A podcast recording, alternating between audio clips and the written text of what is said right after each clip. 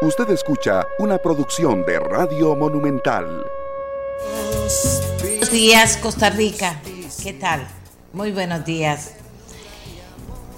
Nos encontramos siempre muy preocupados, espero, y ocupados en evitar el contagio del COVID-19. Eh, ocupados también en atender la cita de la vacunación, primera dosis y segunda dosis, que eso es muy importante las personas que a esta altura que tengan de 58 en adelante para arriba años y no los han vacunado, por favor mandármelo a decir con los nombres de las personas, el número de cédula que, y eleváis, porque eso es muy importante para que yo lo pueda transmitir a los mecanismos que tiene la caja para controlar esto, porque es importante, como hemos dicho muchas veces, vacunarse. Entre tanto, como ya lo había anunciado don Luis Rosero en este programa hace días de días, el promedio de nuevos casos está cumpliendo ya una semana lo que se llama a la baja. Es decir, aquí viene descendiendo poquito a poco.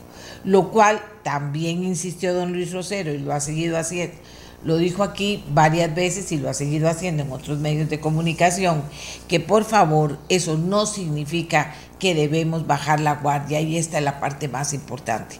No debemos bajar la guardia.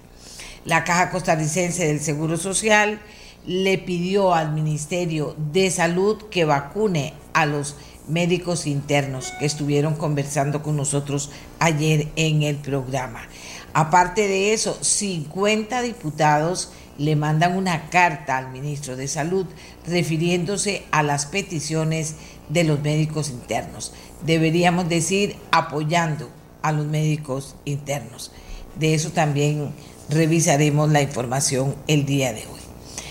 Eh, hablábamos de que ahora eh, cada persona que se vacuna va a tener tres meses hasta recibir la segunda dosis.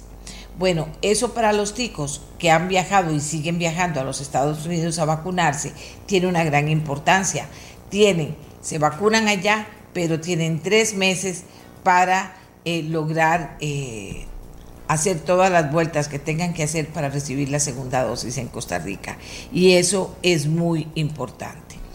Eh, se convierte en un tema interesante también en relación a la vacuna en relación al COVID, que efectivamente ayer se reunieron los sectores que mayoritarísimamente, casi que podríamos decir unánimemente, le pidieron a la ministra de la Presidencia, al ministro de Salud, al presidente de la Caja, al presidente de la Comisión Nacional de Emergencias, vacunación pronta, masiva en el país. O sea, se pusieron todos estuvieron de acuerdo y piden que se, abran las otras opciones que hay de conseguir vacunas, pero que hay que vacunarse. Y ahí pusieron los puntos sobre las IES a las personas del gobierno del más alto nivel que estuvieron ahí con ellos. Sin embargo, no contestaron ellos nada, aunque ya más o menos sabían lo que se les iba a pedir y dijeron que les dieran ocho días. También tenemos, eh, vamos a hablar de eso en el programa. Vamos a hablar de otro tema que hace días está dando vueltas y que me han conversado varias personas que están muy preocupadas, porque pequeñas panaderías que inclusive tienen años de años de años de trabajar, eh, están muy, muy preocupadas porque temen perder sus negocios. ¿De qué se trata? Y esto nos va a llevar a la canasta básica tributaria. ¿De qué se trata? Hoy vamos a hablar de eso para darle voz a estos señores y señoras de las panaderías que están tan preocupados, porque en última instancia tienen que ver con el pan. Tienen que ver con el pan y la canasta básica. Y eso me llamó mucho la atención. Hoy lo vamos a revisar en el programa. ¿Qué, otras cosas nos ocupan o nos preocupan? Bueno, la gente sigue eh, conversando, conversando en las redes sociales poco de política, debo decirlo, hay como un cansancio en la política, ¿verdad? O sea, eso es así. Pero opinan aquí, opinan allá, y, ahí se ha ido dando vueltas poco el tema de la política en las redes sociales. Digo yo poco en el sentido de que tal vez uno esperaba que a esta altura hubiera más conversación sobre eso. También tenemos en, dentro, del, dentro de la oferta, dentro de la oferta eh, que viene, por supuesto, en, los diferentes medios de comunicación. Vamos a abrir, que lo estábamos viendo hace un minuto, a ameliarueda.com, porque siempre tienen cosas o tenemos cosas importantes que decirles a ustedes dentro de la actualidad. 22 detenidos, incluidos cuatro agentes del OIJ, en operativo contrabanda que enviaba droga a Europa. Que ese es otro temazo, ¿verdad? Aquí nadie se mete con el tema de la droga, ni el lavado, ni el, ni el paso de la droga por este país, ni los que se mueren a balazos en las calles, producto de enfrentamientos por territorios, por las drogas. Eso está ahí cada vez más serio, pero se habla poco. Bueno, ya hay información clara 22 detenidos, incluidos cuatro agentes del OIJ en operativo contrabanda que enviaba droga a Europa. Poder Judicial pretende decomisar bienes valorados en 20 millones de dólares. Las diligencias se llevan a cabo esta mañana, se llevan a cabo en San José, Alajuela y Limón y en ella se han detenido por el momento, como decíamos, a 22 personas, entre las cuales figuran dos agentes del OIJ, dos de ellos activos y dos que ya no laboran para dicho cuerpo. A los cuatro se le está allanando su vivienda. Según comunicó el organismo de investigación judicial y nos informa Gustavo Fallas en este momento en ameliarueda.com,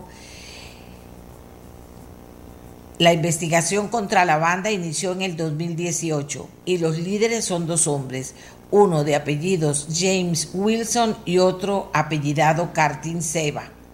Cabe destacar que el grupo criminal al parecer habría logrado desarrollar su empresa delictiva gracias a que en apariencia manejaba el ilícito de manera directa en cada uno de los pasos desde la adquisición de la droga con los productores en Colombia hasta la coordinación del grupo logístico y hasta la, perdón, y de legitimación de capitales en Costa Rica, aquí así como sus socios en Europa, según está informando en, en la última hora el organismo de investigación judicial. A, esta banda se le vincula con importantes decomisos de droga llevados a cabo en Europa, entre ellos uno de 3.3 toneladas de cocaína en Marsella. También se le vincula con un semisumergible interceptado por el Servicio de Guardacostas de Estados Unidos en enero de este año, el cual transportaba 1.560 kilos de cocaína. De acuerdo con la Policía Judicial, en el operativo de hoy se pretende decomisar 80 bienes, los cuales serán valorados en unos 20 millones de dólares. Dentro de los bienes que se pretenden decomisar hay propiedades en Escazú, Santa Bárbara de Heredia, Alajuela, Limón y otras zonas del país, así como varios vehículos, entre ellos uno que ronda los 385 mil dólares información de última hora que, que presenta ameliarueda.com. Y no es cualquier cosa, ven lo que les digo. ¿Y a usted no le parece que está viendo una película? ¿A usted no le parece que está viendo una de las series de narcos que pasa Netflix? ¿Vea? Todo. Parece que está viendo. No, eso está pasando aquí. ¿Verdad? Eso está pasando aquí. Y tiene que ver autoridad que controle, porque eh, dice de acuerdo con Walter Espinosa, esta banda adquirió este año un motel en Alajuela, mansiones en Escazú, así como otras propiedades y autos de lujo, producto de las ganancias por la venta de droga. Según el director del OIJ, esta organización era una verdadera empresa criminal. ¿Ve? Por eso les estaba diciendo yo a ustedes. ¿No les parece ver una de las historias, ya sea documentadas o sea documentales, o que parecieran de ficción, pero que se repiten en una y otra serie de, las que dan sobre el narcotráfico, las historias del narcotráfico en, en Netflix. Bueno, señoras y señores, vea con lo que empezamos. tienen que cuidarse. Tenemos que cuidarnos en todos los barrios, tenemos que cuidarnos en, eh, todos los vecinos, que eso es importante. Tenemos que evitar, por ejemplo, que haya eh, en, una en una localidad enfrentamientos, enfrentamientos por territorios de los que venden drogas, que eso es algo muy serio que se está dando en este país. ¿Cómo lo evitamos? Bueno, teniendo, eh, primero cuidándonos cada quien en su casa, pero luego que también es importante, teniendo buena relación con las autoridades que a la vez también se porten a la altura de los acontecimientos. ¿Qué significa eso? Cuidándonos a todos también. Bueno, comienza movido el día con esta acción del organismo de investigación judicial, sin duda alguna. Eh, señoras y señores, les decíamos que una de las cosas que pasó ayer fue esa reunión importante, muy importante, entre los sectores y ni más ni menos que la ministra de la Presidencia, acompañada de cabezas de toda la parte que maneja tema COVID y vacunación en Costa Rica. Y estuvieron todos, eh, muchísimos sectores representados y fueron muy claros en lo que solicitaron a las autoridades. Voy a hablar con Álvaro Jenkins, presidente de la Unión de Cámaras, que estuvo allí, por eso voy a hablar con él, que estuvo allí para que nos haga un resumen. ¿Qué pasó ahí, don Álvaro, para que la gente pueda seguir paso a paso esta acción que están tomando todos estos sectores eh, muy unidos en demanda de qué exactamente y qué fue lo que pasó en la reunión? Muy buenos días, doña Amelia, a usted y todos sus oyentes ahí. Eh, doña Amelia, tal vez eh, echar un poquito porque esto nace hace como tres meses, una iniciativa de la Cámara de Industrias con Enrique Egloff, que es también vicepresidente de UCAEP, y UCAEP, eh, que hemos recibido una oferta de un broker ahí por, por vendernos un millón de vacunas de AstraZeneca. empezamos con la solicitud, dijimos, de, nosotros no conocemos, salíamos con gente que conoce el tema, entonces nos unimos ahí con gente del Hospital Metropolitano, la Clínica Bíblica, y el grupo Cuestemora, que tiene las farmacias Fischer y La Bomba. Y de ahí nos dimos cuenta que también andaban en lo mismo y dijimos, bueno, mejor, mejor unamos aquí un solo esfuerzo y tratemos de ver cómo, cómo logramos para, para importar aquí vacunas, además de AstraZeneca y de, y de Pfizer, que son las que está aplicando el gobierno, porque veíamos que era la única manera de, de, acelerar la vacunación en este país. Luego se nos unió AmCham, que Giselle ha hablado con usted con una iniciativa ahí también de tratar de que nos donen vacunas de Estados Unidos, entonces también se nos, se nos unió al grupo y, y luego al ver que, de ahí, que, que, las cosas no caminaban mucho, ahí lo, sacamos un comunicado eh, de prensa diciendo que, que todas estas organizaciones que le nombré poníamos a disposición de las autoridades sanitarias del país todas nuestras instalaciones y toda nuestra, digamos, parte técnica de doctores y todo para, para ver cómo hacíamos para hacer los estudios necesarios para poder, poder registrar otras vacunas adicionales a AstraZeneca y, y de ahí lo que nos sorprendió gratamente fue que empezamos a recibir llamadas de un montón de sectores tratando de unirse. Usted sabe que yo estuve en conversaciones ahí con grupos cooperativas, solidaristas, inmediatamente se nos unieron. Luego de se nos unió con ARE, luego se nos unieron la gente de, de, de las municipalidades. Y finalmente la iglesia nos hizo un llamado que también estaba muy preocupada por lo que estaba pasando y acudimos a un llamado que nos hizo en la iglesia Sagrado Corazón hace, no sé, como 10 días. En esa reunión de ahí salió una iniciativa de pedirle una reunión con todos los grupos que estábamos ahí representados, ya éramos, no sé, 30 o algo más de organizaciones, eh, que estábamos preocupados por, por la, la, cantidad de contagios que iba subiendo en el país y más que todo por la cantidad de muertes, que pasamos de 4 o 5 a más de 30 muertes al día. Entonces, de ahí, le solicitamos una, una reunión a la brevedad posible para hablar del tema y, y, ver en qué podíamos ayudar nosotros como sectores preocupados por lo que estaba pasando en el país. Esa reunión se dio ayer, el presidente no estuvo, lo delegó en la ministra de la presidencia, doña Janina Donarte, y este, también estuvo presente el ministro de Salud, Daniel Salas, el viceministro de Salud, estuvo don Alex Solís, también de la Comisión Nacional de Emergencias, y don Román Macaya representando a la Caja Costarricense. Y ahí nosotros fuimos de muy puntuales, doña Amelia, en, en, cuatro puntos realmente. Uno que dijimos de que sentíamos que era urgente construir una mesa de trabajo bipartita, ¿verdad? con parte técnica de ellos y, nuestras para, para, ver cómo hacíamos para, para lo mismo, para ver cómo hacíamos para que se nos inscribieran rápidas las vacunas y ver cómo podíamos eh, acelerar también el proceso de vacunación, ya que estábamos poniendo a disposición todas las instalaciones de, del sector privado.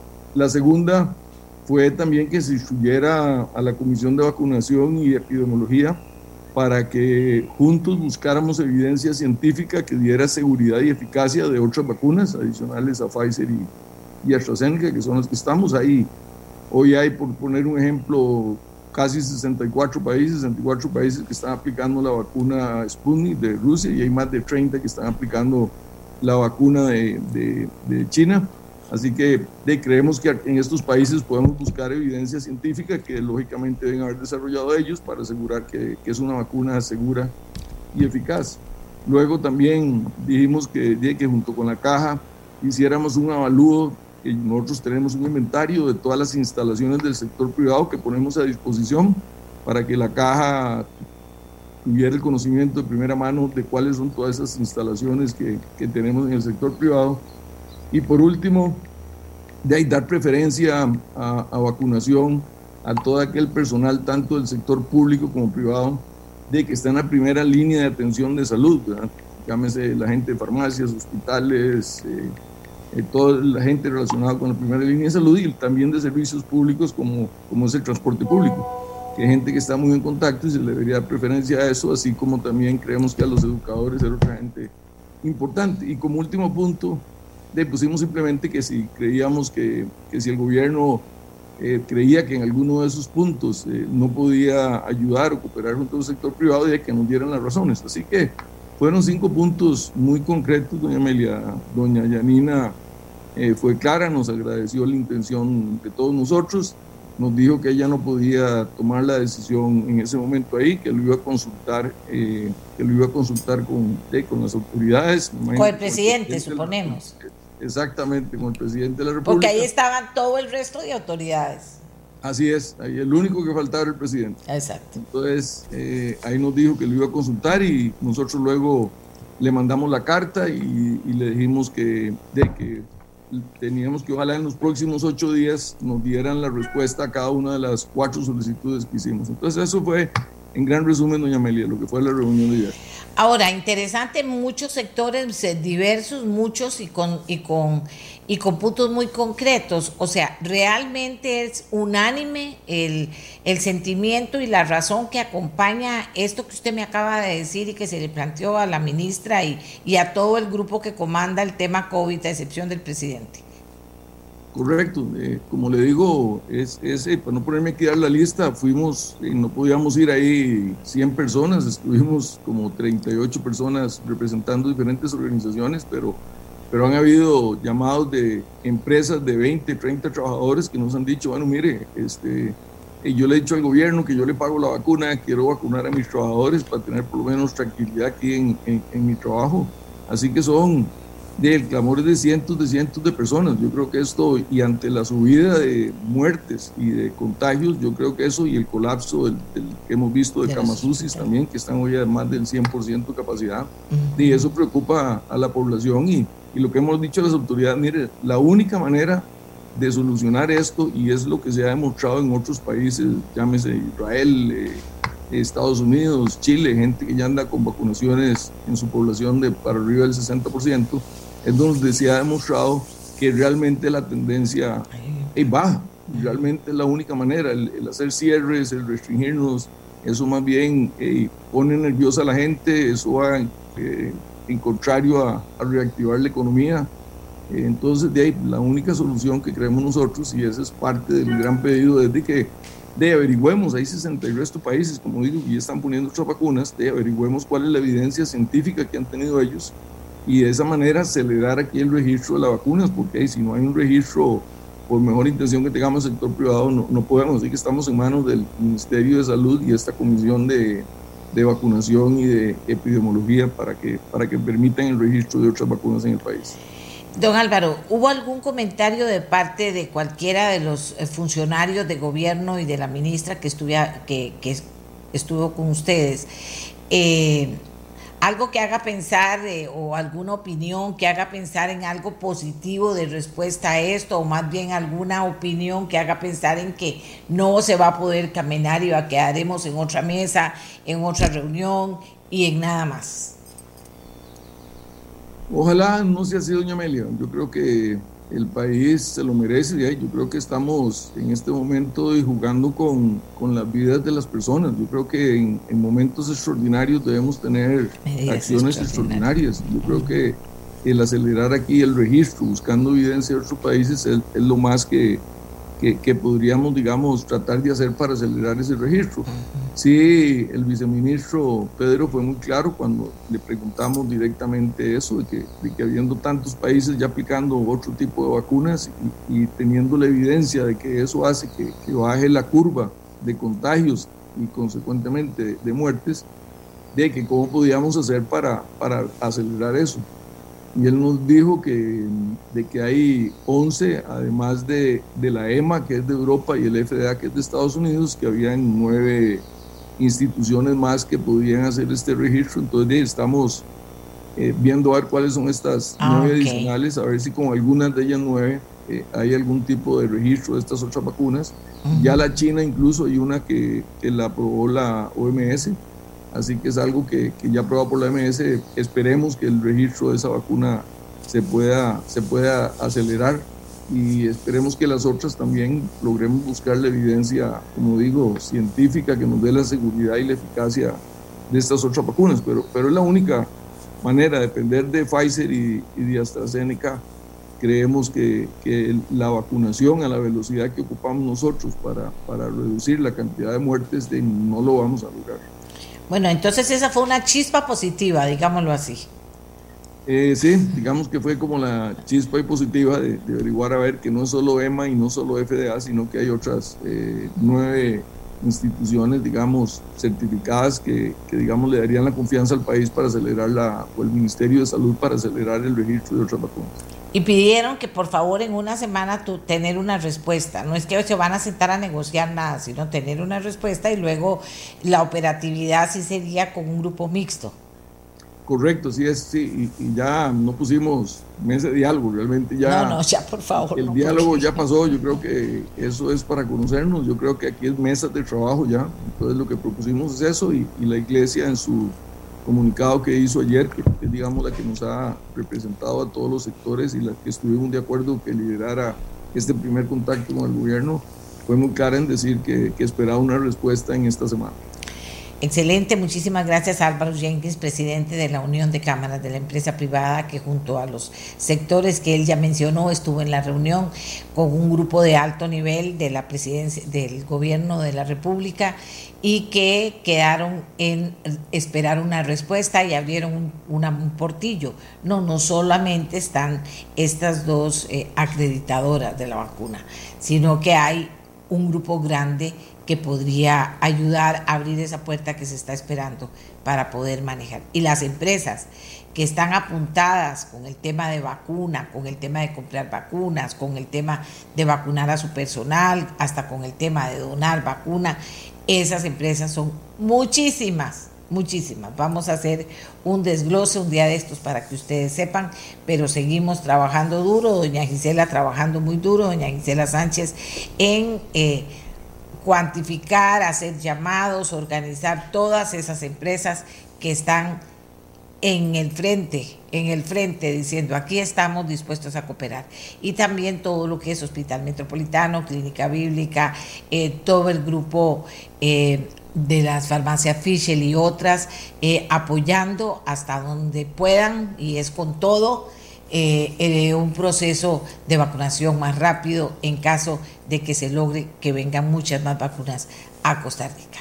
El grupo Cuesta de Moras, o sea que ese es otro resumen mío. Muchísimas gracias, don Álvaro, y que de verdad esto camine de la mejor forma y con sentido de urgencia. Si comenzamos a hablar y hablar y hablar y no hacemos, se pierde el sentido de urgencia y no es la idea. La idea es que ya hemos esperado bastante, hemos pedido bastante, hemos hecho bastantes llamados, ya es hora de que tengamos una respuesta positiva.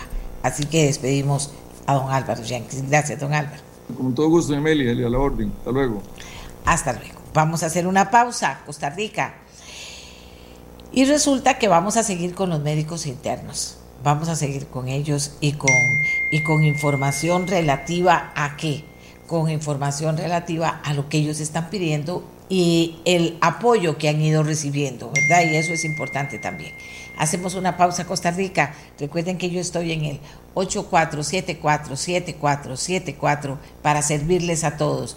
A los que no se hayan vacunado y tengan más de 68 años, por favor comuníquese, dígamelo, mándeme el número, mándeme el número de cédula, mándeme la el número de Levice con toda confianza y yo esto lo tramito porque el gerente médico, el doctor Ruiz, ha sido muy amable y ha puesto un grupo de personas que está en eso, atendiendo todas estas personas que podrían irse quedando todavía relegadas de la vacuna. No debería ser, ya deberían estar eh, vacunadas. Entonces, eh, para atender los casos y por favor, recuerde, póngame el nombre de la persona, póngame el número de cédula y póngame también el device que supuestamente debería vacunar a esas personas.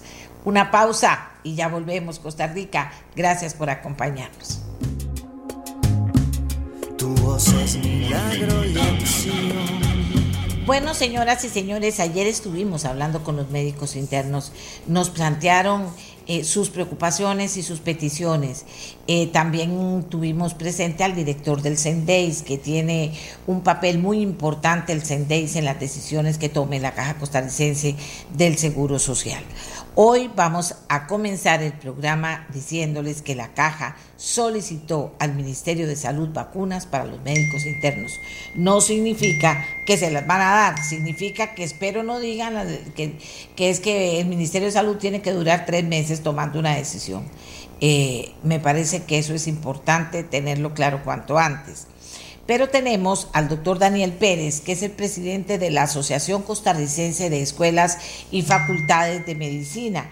Y resulta que, es importante decirlo, ayer el director del CENDEIS mencionaba, eh, los mencionaba directamente, casi que señalando que no, que era con ellos con que se había dialogado o que ellos no habían actuado con la diligencia que se esperaba, etcétera. Aquí tengo al doctor Daniel Pérez que va a referirse a lo que señalaba el eh, director del CENDEX, en otras palabras, a lo que han hecho las escuelas y facultades de, medicinas, eh, de medicina en este lapso por el tema de los médicos internos. Y estamos, igual que ayer, en el 84747474, eh, recogiendo las impresiones de los médicos internos o de cualquier otra persona que quiera opinar sobre el tema. Adelante, doctor Daniel Pérez. Buenos días. Está usted acompañado por la diputada Karina Niño y va a estar eh, también la diputada Xiomara Rodríguez, quienes junto a, 48 diputados más eh, hicieron una carta sobre este tema de médicos internos al ministro de Salud y Daniela Zamora, representante de los médicos internos, para hablar del tema. Pero empezamos, los saludamos a todos y empezamos con el doctor Daniel Pérez. Buenos días, doctor. No hicieron nada, hicieron mucho. ¿Qué hicieron y qué pasó? Buenos días, doña Emilia. un saludo muy especial también a las señoras diputadas que nos acompañan en la representación de los médicos internos a nivel nacional.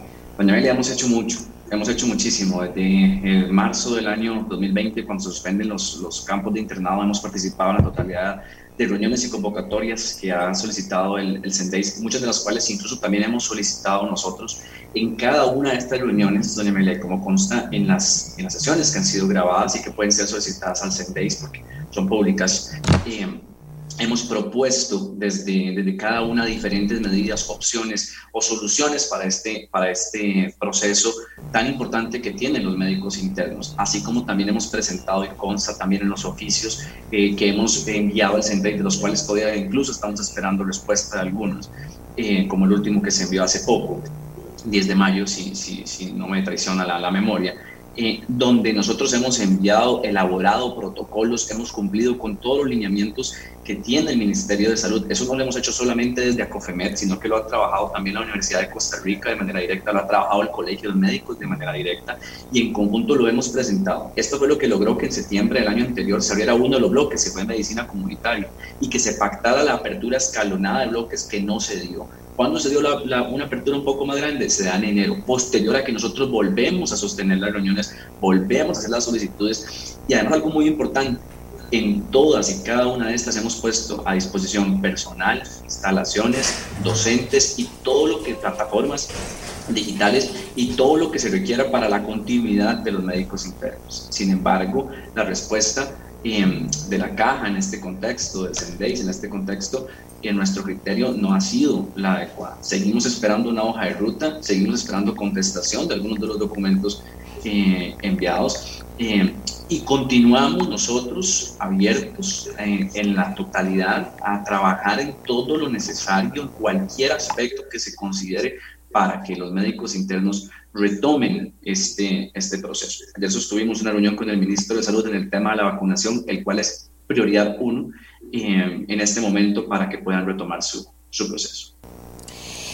Vamos a ver, en concreto, ¿qué argumentan ustedes para pedir, o sea, primero, qué piden concretamente y qué argumentan para que durante todas estas conversaciones lleguemos a este, a este momento, al, al tema de hoy o al momento de hoy, en el que la caja ha dicho no y ha dado sus razones, cuáles han sido, cuál han sido las de ustedes y qué es lo que han pedido?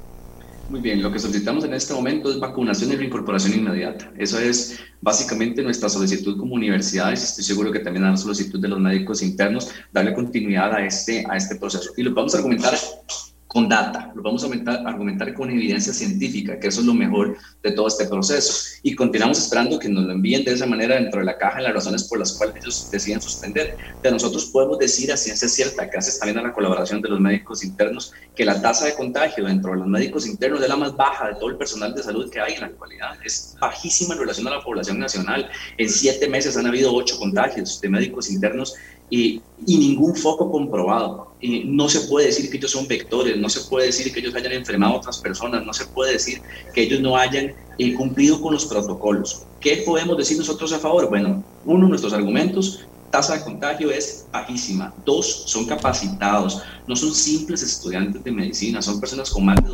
2.500 horas prácticas previo a su año de internado. Han pasado por todos los servicios de salud, muchos son bachilleres en ciencias de la salud previo a esto, cuentan con cuatro años de estudios, tienen capacitación extra para participar en esto, que hemos asumido las universidades eh, en todo aspecto, por ejemplo, para los lineamientos, eh, el cumplimiento de estos lineamientos, y han demostrado a cabalidad ser una ayuda profesional, y son, son una ayuda que realmente permite que los médicos que están cargados, que están cansados, alivianen esta carga con las funciones que ejercen nuestros médicos internos. Son fundamentales para los servicios de salud previo a la pandemia y más ahora. Ayer, que fue, me parece a mí un día que se movió mucho con este tema, ¿hubo algún contacto entre la caja y ustedes, por ejemplo, en representación de, de las facultades escuelas de medicina, puesto que lo mencionaron, en, por lo menos aquí en el programa, el director del CENDEIS, ¿hubo algún intercambio de algún tipo o la situación sigue igual?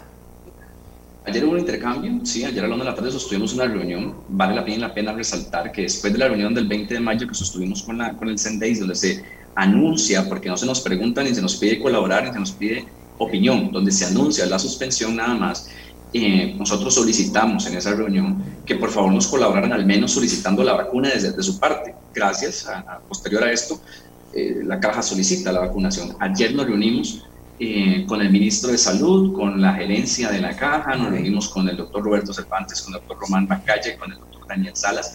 Es la primera reunión, a pesar de múltiples solicitudes que logramos sostener de esta manera. y bueno, la reunión se basa o redunda sobre un tema y que para mí es el prioritario en este momento, la vacunación.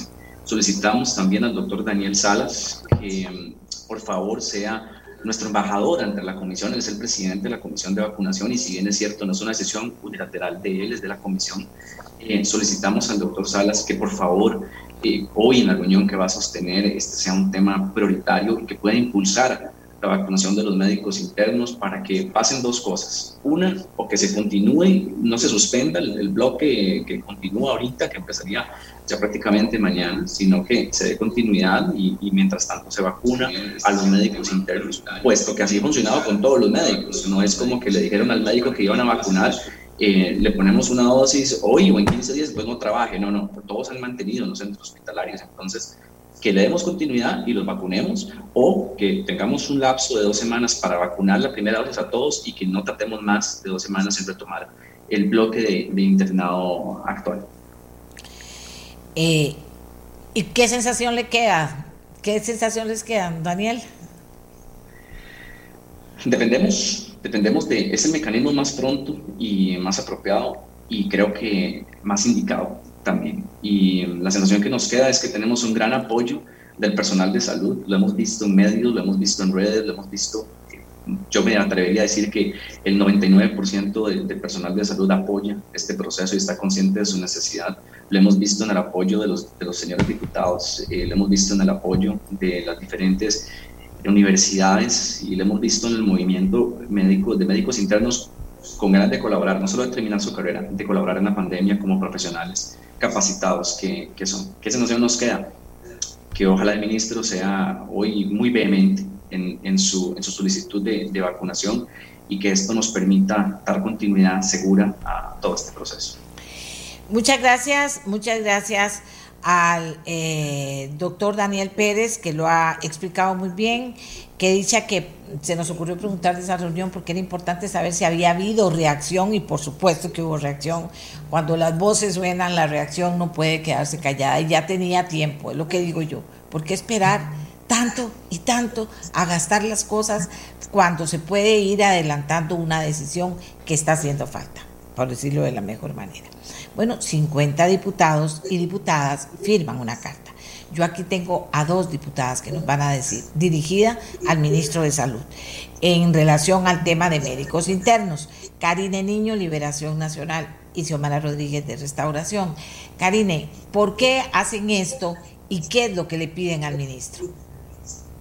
Muy buenos días, tengan todos buenos días, doña Amelia. Para mí es un honor estar aquí, que pues hoy con ustedes, a don José, Daniela y doña Xiomara, eh, compañera diputada que ha sido muy importante en este tipo de luchas y hoy está presente, además de, de diputada de la República, también como, como, médico que conoce directamente lo que se vive.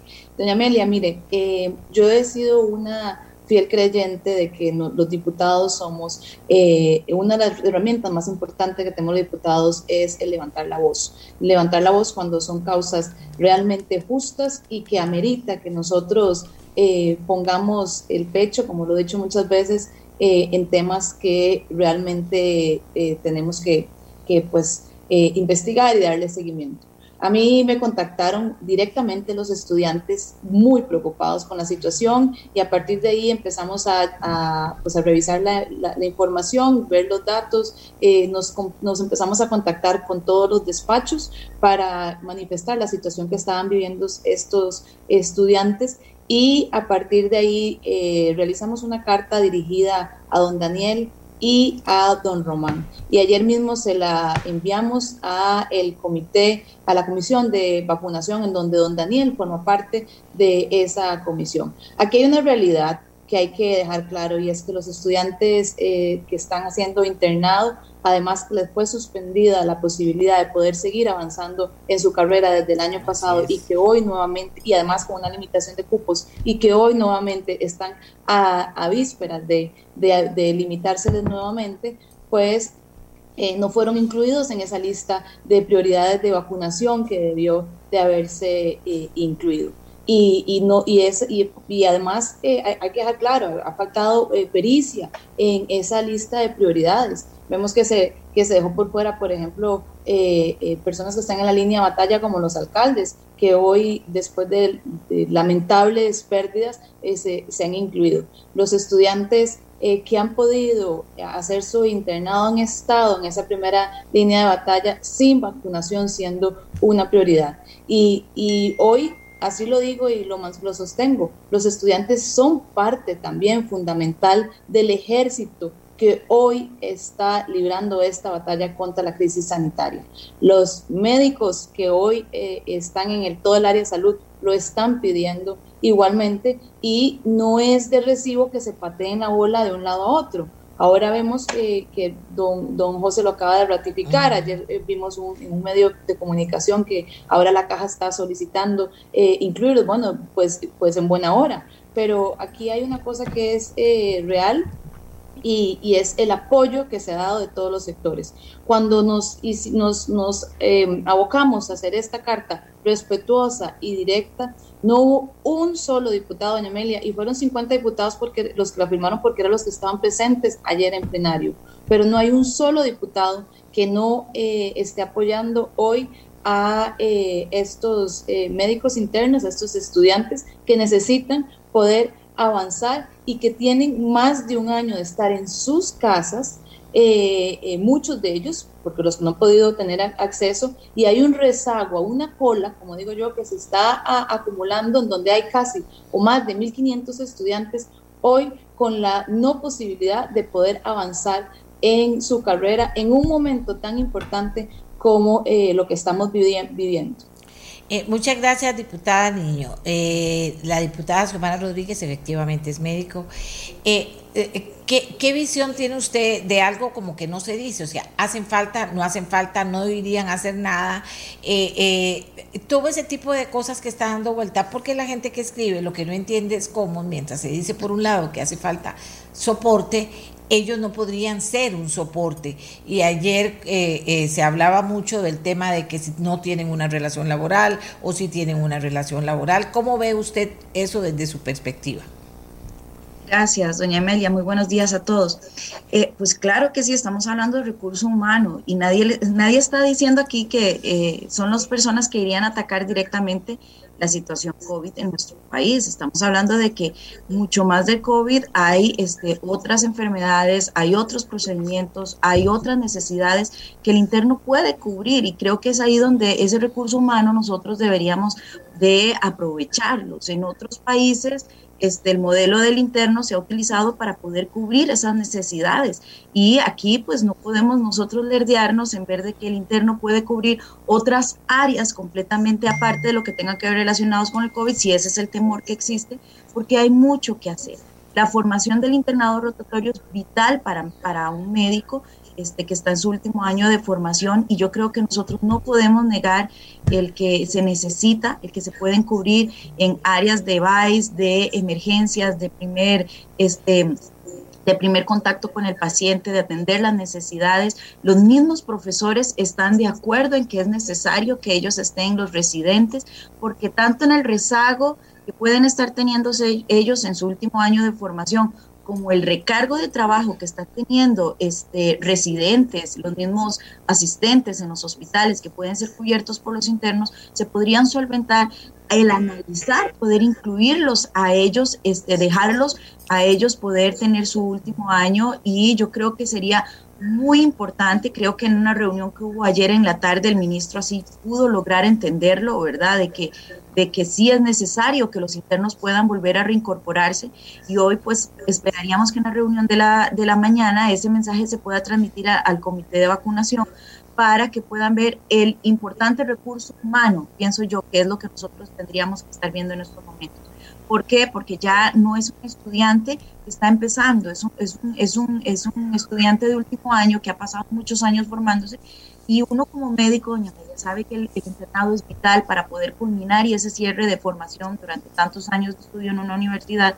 Y creo yo que sí es importante porque nosotros estamos hablando tanto de terminar su último año, sino como un soporte humano, como, un recurso humano que la caja está necesitando en estos momentos para poder solventar otras necesidades en otras áreas de nuestro sistema. Muchísimas gracias a la diputada Sumara Rodríguez. Yo le pedí a Daniela Zamora, representante de los médicos internos, que nos atendiera también unos minutos hoy. Ya ayer conversamos ampliamente con ella, porque eh, para preguntarle, porque han recibido efectivamente mucho apoyo ellos. Pero finalmente en la práctica todavía no ha pasado nada. O sea, y ellos están dispuestas a esta altura, se habla de 500 personas en esta situación, están eh, dispuestos a presionar de la manera que puedan y de la manera que sea para que, su, para que se aprueben las peticiones que están haciendo a este momento, Daniela, ¿cómo ve la situación? ¿Siguen ustedes organizados en, mantener la presión necesaria para pedir una respuesta clara? ¿Todavía no la tienen? ¿Cómo lo ven? Bueno, muy buenos días, doña Amelia, señoras diputadas y el doctor Pérez. Realmente nosotros como internos universitarios no estamos satisfechos con la respuesta que se ha dado ahora, porque mucho se ha hablado, como lo decía la señora diputada, sentimos que se están, como dicen popularmente, tirándose un poco la bola porque entonces sí, ahora la caja cambia un poco el discurso, ellos piden vacunación, los argumentos que estaban teniendo eh, anteriormente los cambian un poco y dicen que ahora que la vacunación es necesaria. Por su parte, el doctor Daniel Salas contesta este oficio que le manda Gerencia General con una nota el día de ayer, donde dice que a él le preocupa el tema de que los tutores estén dispuestos y realmente esa parte ya está cubierta, es una parte que le concierne a las universidades, todas las universidades tienen sus tutores, incluso para mañana, que es la fecha donde estaría eh, para empezar el próximo bloque, ya todas las universidades habían mandado las listas, ya todos los hospitales y centros médicos habían aceptado cuántos internos este, quieren, entonces yo creo que eso es prueba más que suficiente de que los hospitales están dispuestos a recibirnos, de que los tutores están ahí disponibles y con ganas de recibirnos. Entonces realmente nosotros lo que queremos es una respuesta concreta. Estamos a la espera de que diga la comisión de vacunación en la reunión que van a sostener hoy, que esperamos que traten el tema y que nos den una solución concreta y que ya con esto también la caja se pronuncie con, algo concreto, porque en, en en cuestionamientos van y cuestionamientos vienen, nos pueden tardar meses aquí en dar una respuesta y realmente lo que nosotros queremos y lo que nosotros necesitamos es que se, es que se continúe con el internado, que no se suspenda, que nos permitan reincorporarnos a nuestras prácticas clínicas.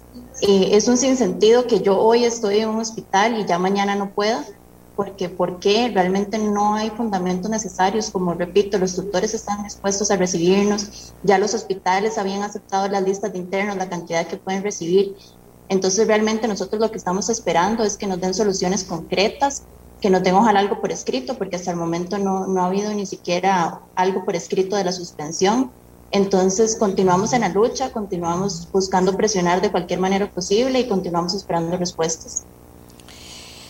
Vamos a ver, eh, si todavía usted, ustedes eh, creen que todavía no hay una respuesta clara de ninguna de las dos cosas, ¿verdad? Porque están dependiendo de que finalmente lo de las vacunas lo apruebe este comité de vacunación que hoy tiene que resolver un montón de cosas, ¿verdad? La verdad, se están esperando resoluciones importantes, pero por otro lado la caja estaría comprometida, usted dice, estamos listos, no es que hemos, no, hemos hecho la tarea para llegar a, a llevar problemas, sino que estamos preparados para llegar a sostener lo que haya que sostener, esa es un poco la idea, pero también también la otra, que ustedes han sostenido, y decía yo que eso es una de las, no solo en medicina, sino que cada vez más se está pidiendo asumir eso, trabajo y estudio en la última, en la última etapa, porque ese, ese trabajo, esa práctica se convierte en parte del estudio y es muy importante.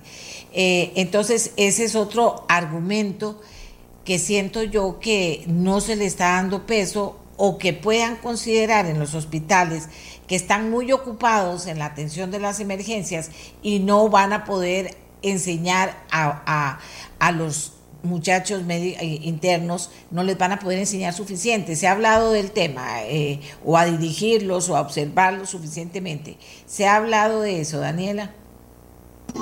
Por supuesto que sí, por eso justamente vemos todo este movimiento en redes que han tenido los propios residentes, los asistentes, que no son nuestros tutores, Todas las universidades tienen tutores este, nombrados para, en los diferentes centros médicos del país a los que nosotros asistimos. Y bueno, hay un tutor asignado por cada estudiante. Como les comentaba, los hospitales ya desde la semana anterior aceptaron las listas de internos, dijeron cuántos internos estaban dispuestos a recibir y ya todo esto está oficializado y listo para el día de mañana, que es donde debería empezar el próximo bloque.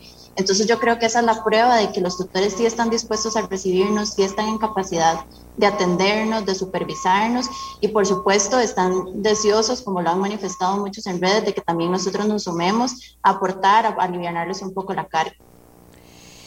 Bien, eh, tengo todavía déjeme eh, ver como yo tengo aquí ventanas abiertas por todas partes, eh, porque quiero, quiero pedirle al doctor, porque yo no entiendo a esta altura que me cierre el tema, doctor, yo no entiendo a esta altura un poco la lógica, sino que siento como hay una, un, un círculo que no está caminando en el, en el sentido correcto, o sea, no, no le veo la lógica porque tampoco veo respuestas lógicas. Ahora sí, comenzó el deporte que, que parece que últimamente se hace. Te tiro la bola, vos recogela yo se la tiro al otro, te estate listo porque te voy a tirar la bola a vos, ve a ver qué contestas. Y me parece que ni en este caso, ni en ningún caso en que haya demandas, se debería actuar así. Pero en este caso concreto, eh, doctor, ¿usted sí entiende? Sí, doña Amelia, yo creo que hay un par de cosas importantísimas de esto. Uno es que precisamente lo que usted está señalando es lo que es el internado. Es un proceso de trabajo, es un proceso donde el estudiante practica, pero está trabajando día y noche, día y noche. Y yo estoy seguro que también, bueno, Daniela lo ha vivido ahorita y la, la, diputada, la doctora Xiomara Rodríguez también lo, lo vivió en su momento. Nosotros sabemos lo que era entrar a las 4 de la mañana para pasar visita y atender a nuestros pacientes y salir a las 7 de la noche del día siguiente sin haber dormido ni, un minuto en, todo este proceso. Y no porque estuviéramos ahí sentados viéndonos, era porque estábamos trabajando, atendiendo a las personas. Entonces, si nosotros sumamos que esa es una labor asistencial buenísima de, de personas que están capacitadas para hacerlo, que no tiene ningún coste, que no tiene ningún coste para el sistema en este momento, donde los médicos internos cubren incluso su propio equipo de protección personal, donde han firmado consentimientos informados para participar eh, de, este, de este año eh, y donde están dispuestos a colaborar, que además cumplen con todos los protocolos que hemos presentado a las universidades, que además no hay data que diga que, eh, que o que justifique la salida de ellos y que si hay data que respalda que estén dentro de los hospitales que los comités académicos locales, que es lo que mencionaba Daniela, todos los comités académicos locales nos han aprobado los campos clínicos y nos han dicho queremos que vengan. Incluso, yo también soy director de una escuela de medicina, incluso eh, eh, nos colocaban mensajes para coordinar con nuestros internos su entrada y sus procesos y todo. Que nos vengan a decir que no va a entrar, ahí doña Media, lamentablemente yo no le tengo la respuesta. ¿Por qué? Porque todo esto justifica que entren, que se mantengan y que se abra el, el, el resto del proceso. Usted decía que aquí nos tiramos la bola uno en otro. Aquí es que no, tal vez nosotros no estamos tirando la bola. La bola está en la cancha del Sendeis, está en la cancha de la caja y son ellos los que tienen el pase de gol para, para hacer. Y nosotros hemos puesto todo, todo y más y estamos dispuestos, ayer se lo decía el ministro, necesitan que pongamos nuestro personal para vacunar, ponemos nuestro personal a vacunar, necesitan que pongamos nuestras instalaciones a vacunar, ponemos nuestras instalaciones a vacunar. Necesitan que nuestros médicos internos también vacunen. Ponemos a nuestros médicos internos también a vacunar. Estamos dispuestos a poner absolutamente todo de nuestra parte. Entonces, le dejamos al delantero estrella, alias Caja, para que nada más anote el gol y permita que los médicos eh, internos retomen esta importante función. Yo le diría a doña Amelia que si quiere una pregunta, una respuesta, perdón, muy concreta en ese sentido, habría que preguntarle directamente a ellos, ¿por qué no? Y que nos lo digan con ciencia, ¿por qué no? No, cuando me refería a tirarse la bola de un lado para el otro, es a la institucionalidad, a quien tiene que dar respuestas precisamente, no a los que están demandando esas respuestas y están argumentando de todas las medidas posibles y se han organizado para apoyar y no para causar un tema de más bien de atraso en toda esta otra emergencia que tenemos, que es el tema de los hospitales, la atención en los hospitales, el tema de apurar la vacunación. O sea, tenemos situaciones reales, claro, es la primera vez que tenemos tenemos una pandemia en situaciones de este tipo, pero, pero de, eh, al final quedamos dependiendo del análisis que hagan, de cuánto, vean que ellos confían en el ministro, el que va a llegar a hablar a la, al comité de vacunación. O sea, están confiando y creen que él pudo entender mejor por ser médico, obviamente, pudo entender mejor eh, lo que están solicitando. Les agradezco a todos, al doctor Pérez, le agradezco muchísimo a Daniela, que lo ha hecho muy bien, de verdad, muchas gracias, y a las diputadas Karine Niño y eh, doña Xiomara Rodríguez por haber participado. Sí, 50 firmas, ahí tengo la carta, 50 firmas todos los diputados apoyándolos y muchísima gente también apoyándolos y muchísimos estudiantes escribiéndonos, eh, diciéndonos que sí, que no entiendo, que no entienden, que no entienden qué pasa.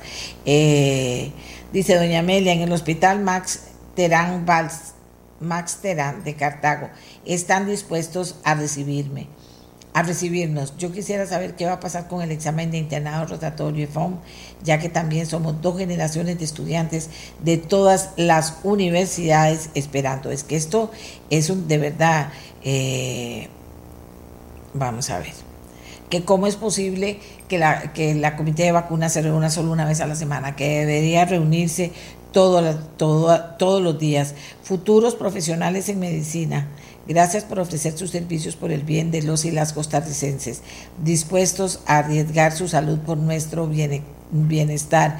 Dice, le voy a decir quién lo dice, una persona, Lec, un hombre. Dice, así actuó Juan Santa María. Sí, porque ellos están pidiendo también apoyar, ¿verdad? O sea, es por lo que la caja ha dicho, que lo urgente es conseguir médicos especialistas. Ya preguntaron cuántos médicos asistentes generales tiene la caja sin nombramiento. ¿Será que con los que tiene en la bolsa de elegibles puede solventar la situación? Eh, vamos a ver. Los médicos internos estamos listos para apoyar, como lo hemos hecho durante los últimos meses en la emergencia sanitaria, como personal de salud capacitado, pero para ello requerimos de la vacunación para volver a la totalidad de los servicios. Esto lo dice Gustavo Enrique. Vamos a ver, es que tengo muchos comentarios. Eh, vamos a ver. Que no entiendo aquí esta persona porque si... Eh, no, esas cosas no las puedo ver aquí al aire. Eh, Dice, yo siempre pensé que enviar a los estudiantes avanzados que ya estaban para hospital a la casa a estudiar virtual es un error garrafal. Debieron vacunarlos y permitirles prepararse durante una pandemia. Esa experiencia de aprendizaje se la desea cualquiera. La experiencia de aprendizaje, etcétera. Esto es parte de lo que nos están señalando en este momento. Eh, dice la, la, la, la diputada Caris Niño que quiere agregar algo. Un minuto, diputada Niño, con mucho gusto. Adelante. Gracias, eh, doña Amelia. Eh, es importante dejar claro que esta decisión que ha sido irracional eh, justo en un momento de crisis sanitaria que estamos atravesando debe revertirse porque hay que dejarlo claro, es una decisión que no fue correcta, pero hay que revertirla y hoy en día tenemos muchos hospitales eh, saturados y hace falta tanto personal médico eh, como los mismos espacios en las en camas, ¿verdad? Y cuidados intensivos. Y hoy más que nunca es indispensable aprovechar la formación académica y la vocación de servicio de todos estos estudiantes que, que, además del apoyo eh, que dan, que es de alto nivel, es importante ratificar una y otra vez que no lo hacen sin ningún costo económico y que hoy tienen un gran retraso eh, los estudiantes que vienen atrás, en donde están suspendidos desde sus casas por este eh, rezago y que muchos de ellos bueno, muchos de no, sino que el internado que deben de realizar es un requisito indispensable para poderse incorporar en el colegio de médicos. Así que hablamos de carencia personal médico y no les estamos dando la oportunidad eh, eh, como corresponde. Así que yo espero que hoy, doña Amelia, eh, que hayamos levantado la voz, que todo este movimiento que se ha dado sea una fuerza para que en el comité se tome la decisión correcta que no se había tomado anteriormente. Gracias, doña Amelia.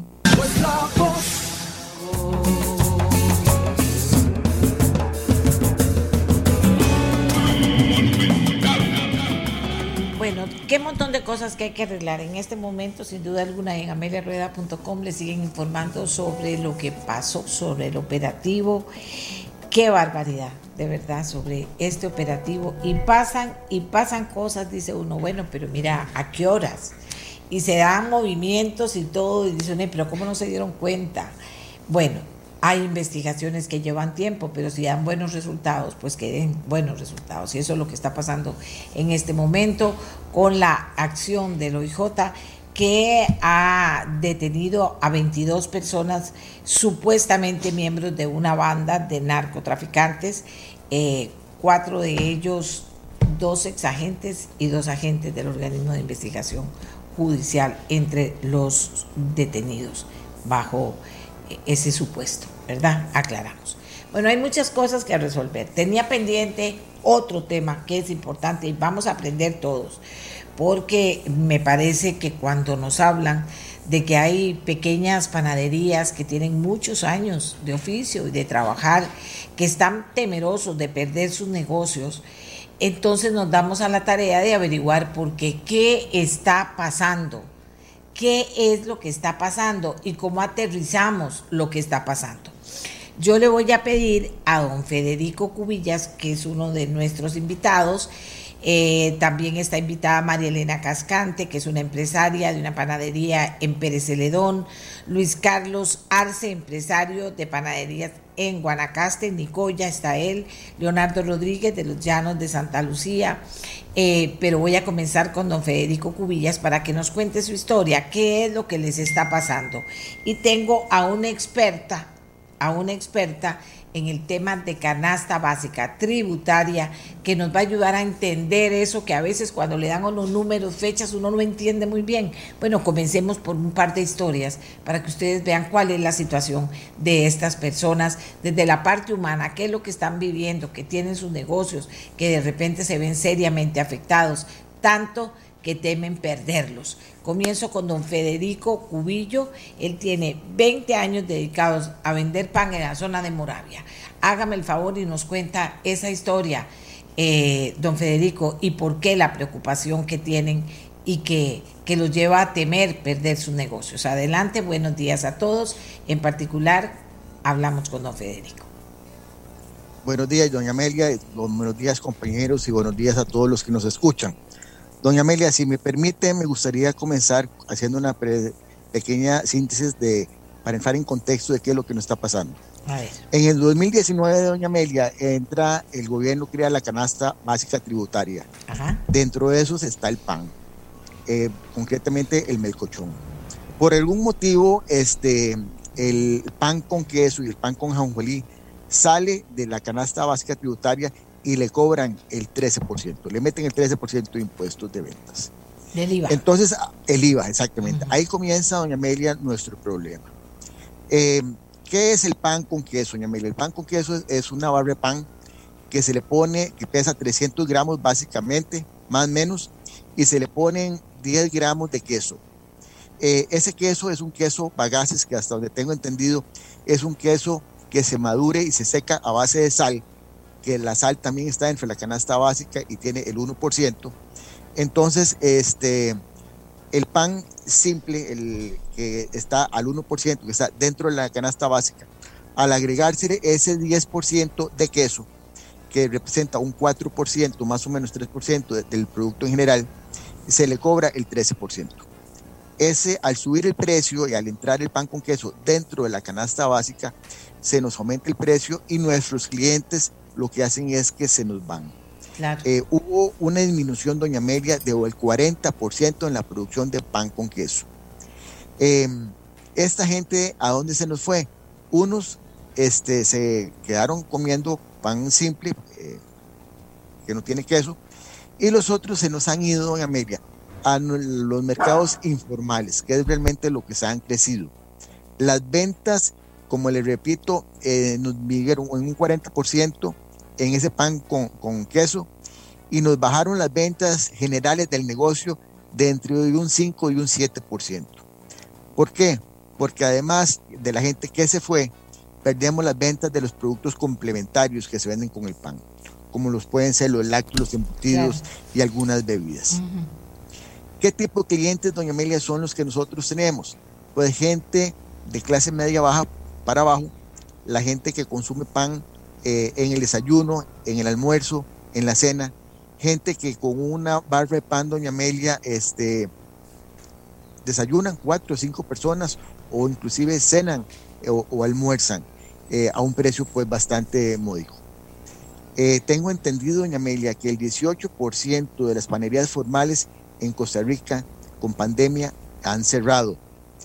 Y este, el, con pandemia, pese a que nuestros negocios no han cerrado un solo día, eh, las ventas han disminuido eh, notoriamente, depende del sector donde se encuentre la panadería. En nuestro caso llegamos a bajar hasta un 30% las ventas. Un día como hoy, que salí de mi casa para estar un poco más temprano aquí, no hay nadie en la calle. Eh, la restricción este, hace que la gente no circule. Si no circula, pues no pasa a las panaderías y si no están las panaderías, obviamente no hay ventas. Entonces, en, ese contexto, doña Amelia, eh, nosotros nunca hemos entendido por qué es que el gobierno saca el, el pan con queso de la canasta básica, le mete el 13% y la gente al subir esos 70, 80 colones el precio del pan, pues se nos van y lo que se hace es fomentar este, los negocios informales.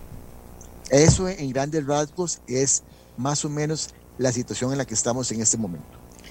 Aquí dice, aquí dice una señora, ya, ya yo iba a decir, ¿qué majadería está de poner dificultades insulsas, insulsas y ridículas?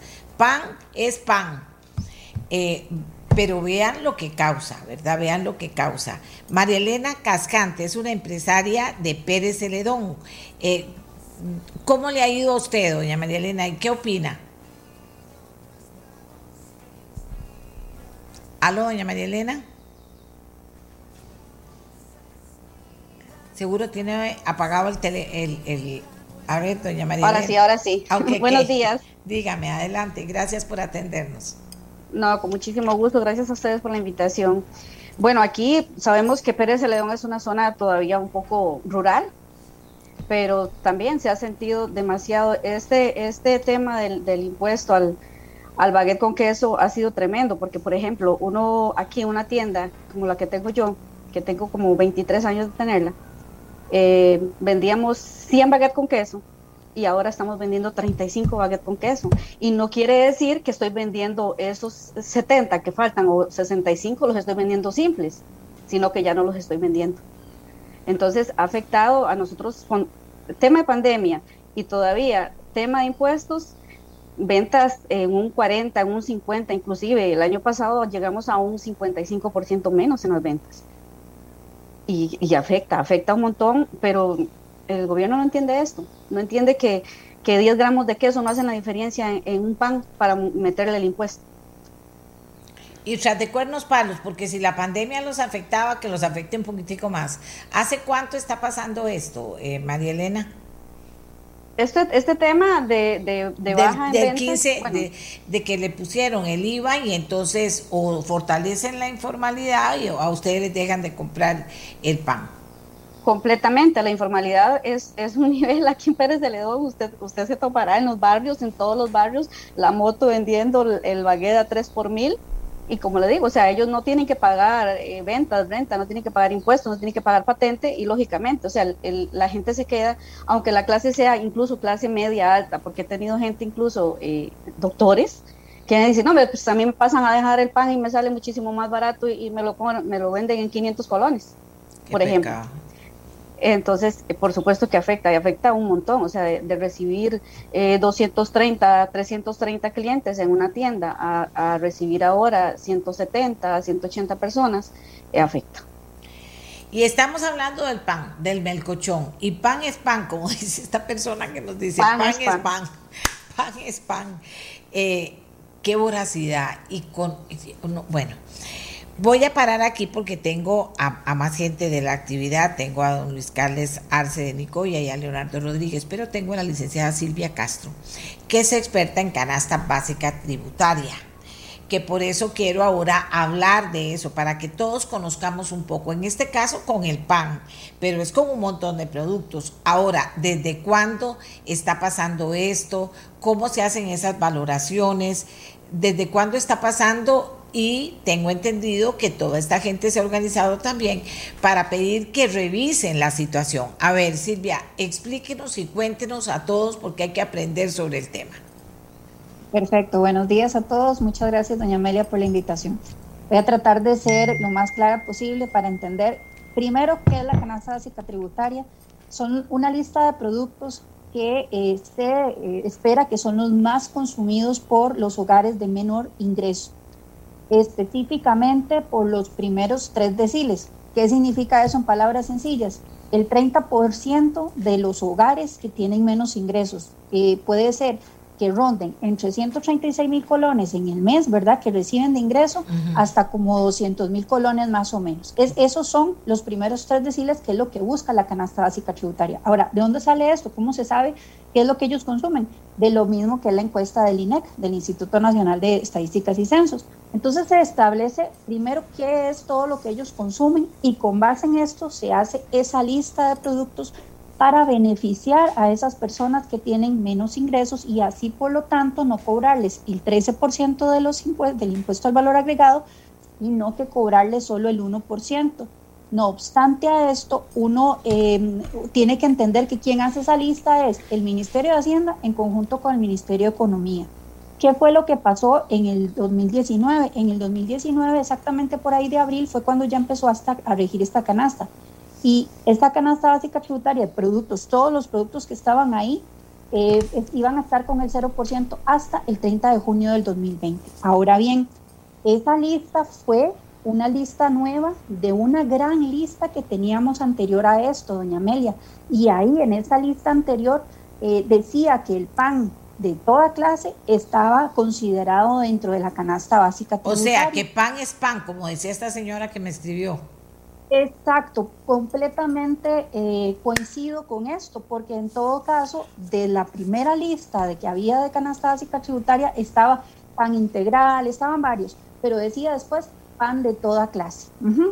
Eh, después viene esta lista que empieza, eh, como le digo, en abril 2020, 2019 y ya en primero de julio del 2020, ya toda esa lista nueva de canasta básica tributaria se graba con el 1%.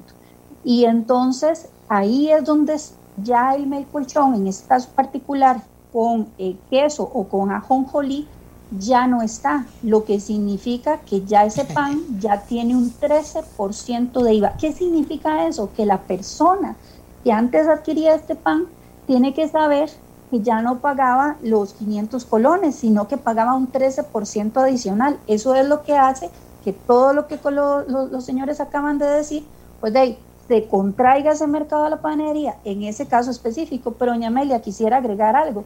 Me llama la atención, en función a lo que acabo de explicar de lo que es una canasta básica tributaria, que la trenza y el arrollado de queso sí está dentro de la canasta básica tributaria. Además, agreguémosle una cosa, este tema ha sido ya eh, llevado a, digamos, a discusión, así como otros temas. Sin embargo, el tema del melcochón como tal, que es lo que estamos viendo, no ha surtido ningún efecto. Pero ¿por qué? ¿Qué diferencia hace? Ministro de Hacienda, ojalá que esté oyendo, don Elian, este, en esta, este programa o se lo manden a don Elian, porque no entiendo. ¿Cuál es la diferencia que hacen entonces? ¿Cómo, cómo hacen la diferencia? ¿Por qué con el melcochón? No entiendo. Eh, exactamente, no, y, y, y vamos a ver, la diferencia, uno quisiera entenderla porque al final es unas personas del INEC andan puerta en puerta con, tocando los hogares, identifican qué es lo que consumen las personas y con esto, y las personas de menor ingreso, y con esto sacan esa lista. Pero ¿qué diferencia hay precisamente en lo que usted acaba de decir? Este el melcolchón y esa trenza, pero yo le voy a poner un, un, puntito más aquí al, tema de discusión. Ajá. ¿Cómo es posible? Y ahí es donde uno se empieza a hacer las los cuestionamientos de lo que dice la ley y de lo que es la práctica de que, por ejemplo, el tema de los pescados, ¿verdad? Que, bueno, bendito Dios, o sea, o sea, también tenemos que buscar que las personas puedan adquirir este tipo de productos que tienen menos ingresos para que puedan alimentarse, o sea, es, llenar la pancita, más, más allá que otra cosa.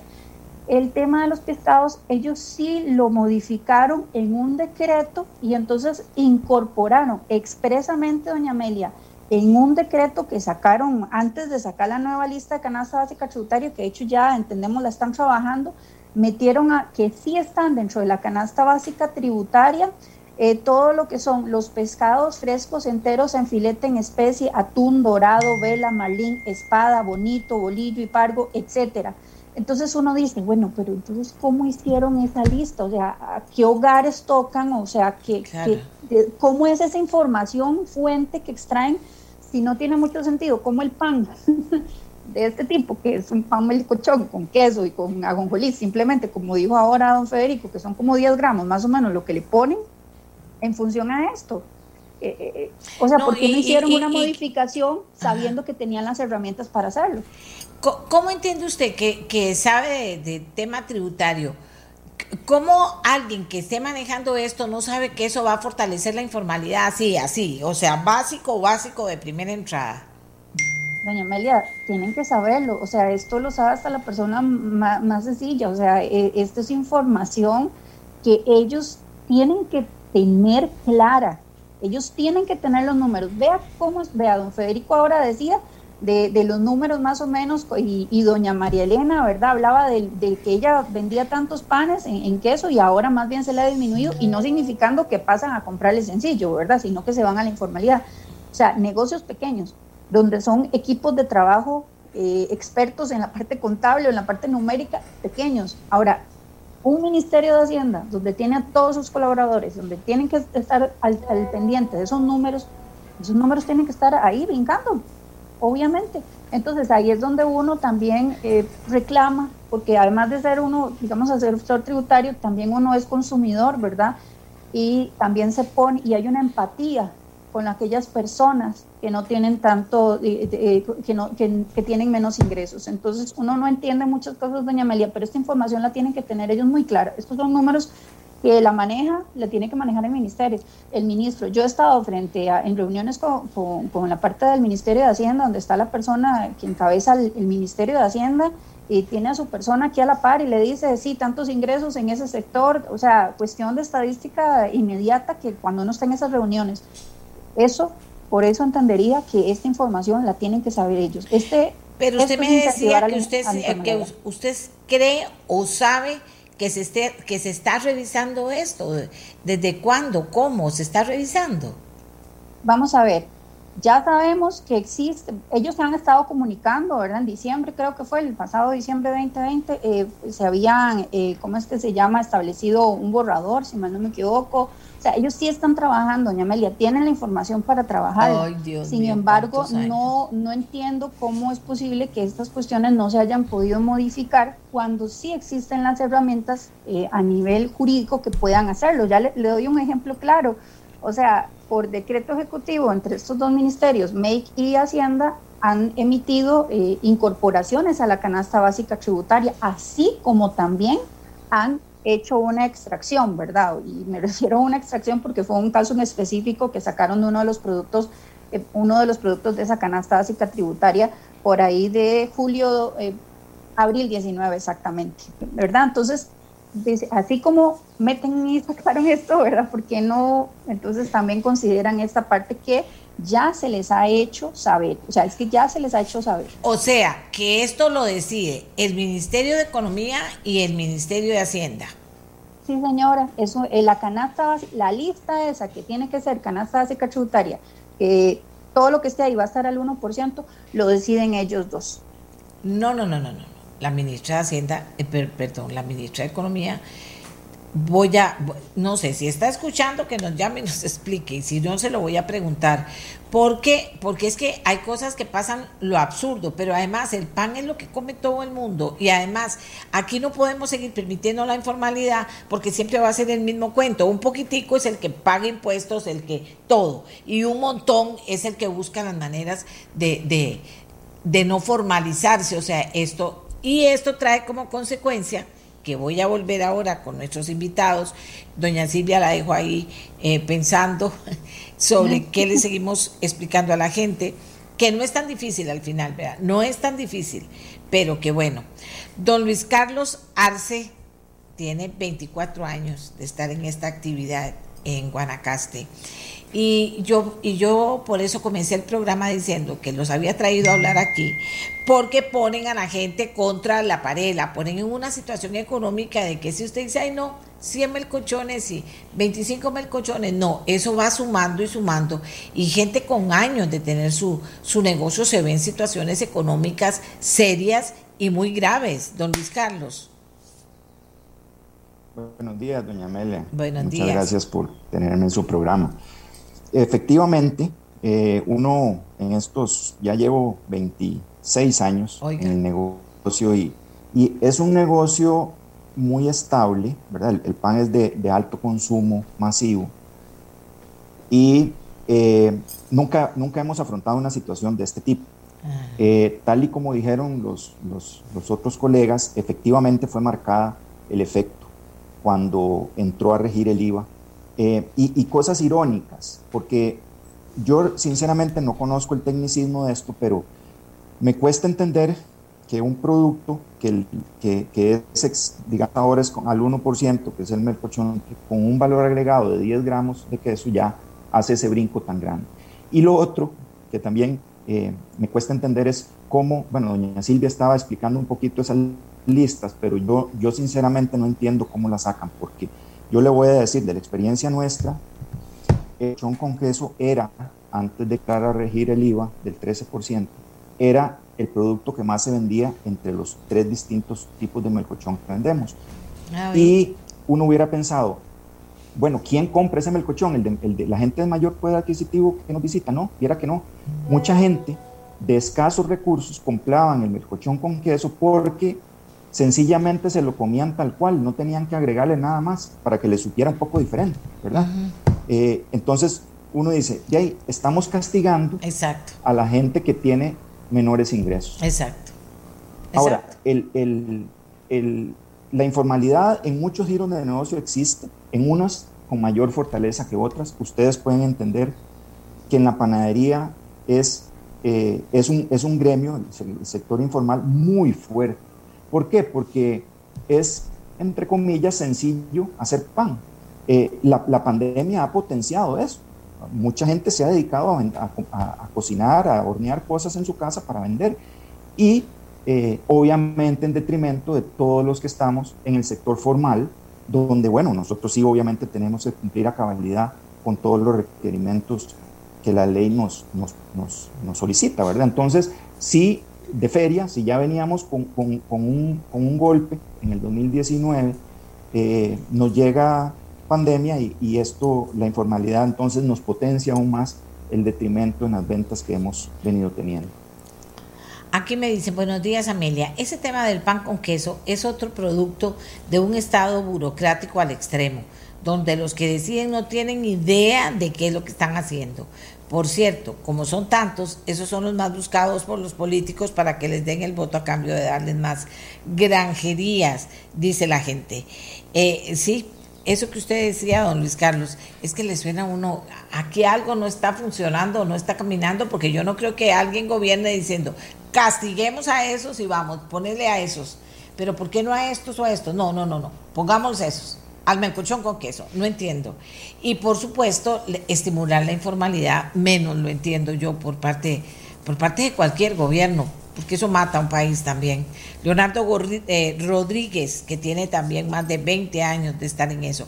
Me, me decían desde Llanos de Santa Lucía. Buenos días, don Leonardo.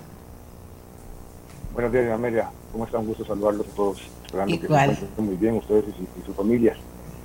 Sí, sí, en realidad creo que los colegas han, resumido y la, la señora experto también. El tema es, es una, eh, a veces, como dice don Luis Carlos, eh, no conocemos los tecnicismos, pero, pero también a veces uno se aplica el sentido común, uno no, no entiende cómo un producto donde solamente es la misma base, que es el mismo pan, el mismo melcochón, y se le pone un poquito de queso, este, se le mete ese, ese, ese 13% de impuesto que es realmente grosero. Grosero para la gente, yo tengo la, la, la, panadería en, un sector pues que, que es eh, eh, de clase eh, baja, digamos, y, y, lo reciente, o sea, pasamos de vender el poquito de pan con queso, prácticamente no sacar ya pan con queso, ¿verdad?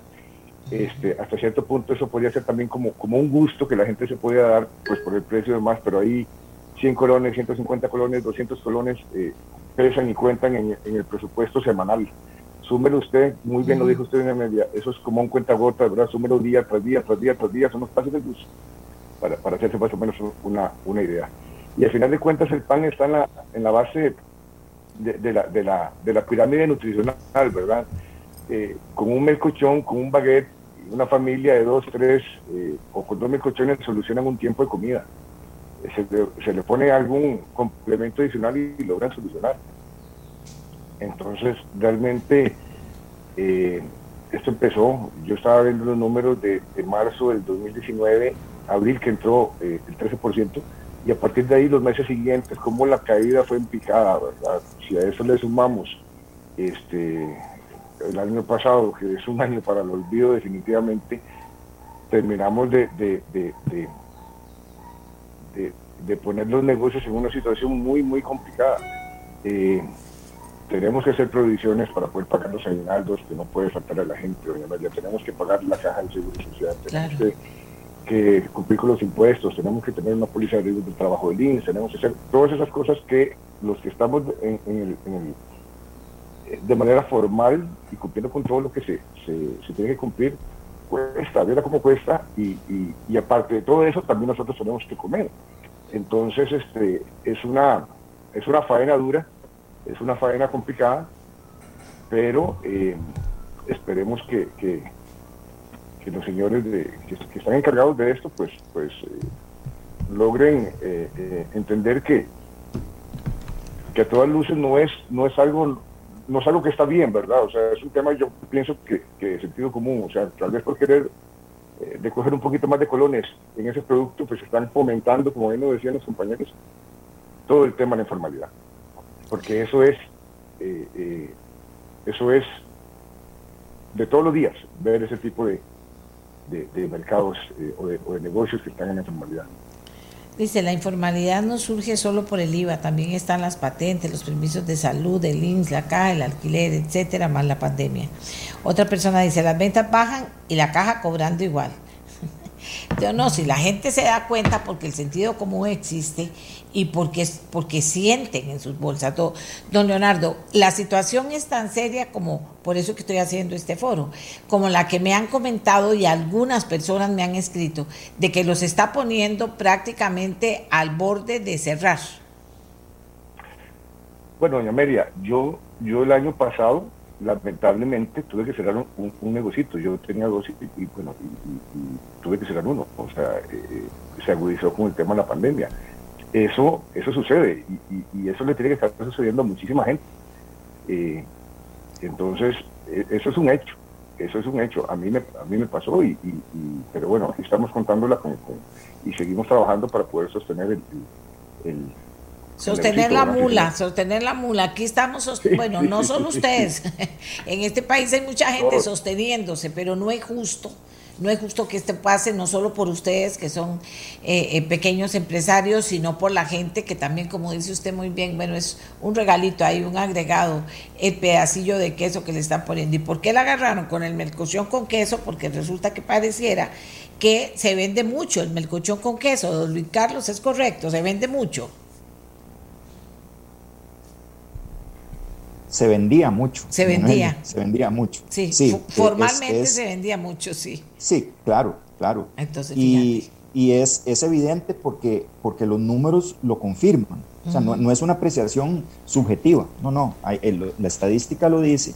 Y, y también pasa eh, en otros productos que fueron, que fueron grabados. Pero recordemos que, que cuando entró a regir esta nueva canasta tributaria, eh, nosotros, por ejemplo, las, las, los productos de repostería, eran exentos y todos, todos, indiferentemente de, su composición, pasaron a, pagar el, 13% también. Entonces, o sea, el, melcochón, porque obviamente es de alto consumo por, la población, pero también los, los productos de repostería sufrieron un, gran, una gran baja. Entonces, no fue que, porque alguien puede decir, bueno, pero fue un producto nada más que se vio afectado dentro de su oferta que, que, tiene en, en, su negocio. No, no, no.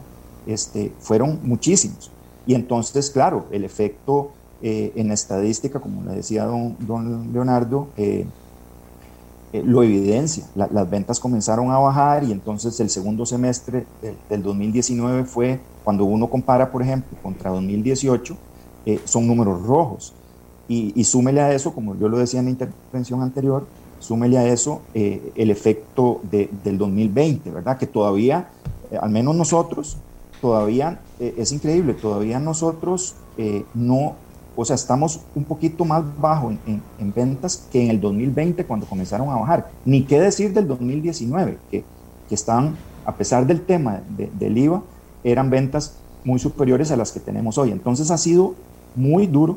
Como decía don Leonardo, bueno, nosotros gracias a Dios no hemos tenido todavía que cerrar ningún punto de venta, pero, pero estamos al filo, o sea, al filo, al filo. Uno, uno desde ahora eh, tiene pesadillas con, diciembre cuando tenga que llegar a pagar inventarios y, ver, eh, perdón, aguinaldos y, ver de dónde vamos a tener los recursos. Entonces es crítica la situación.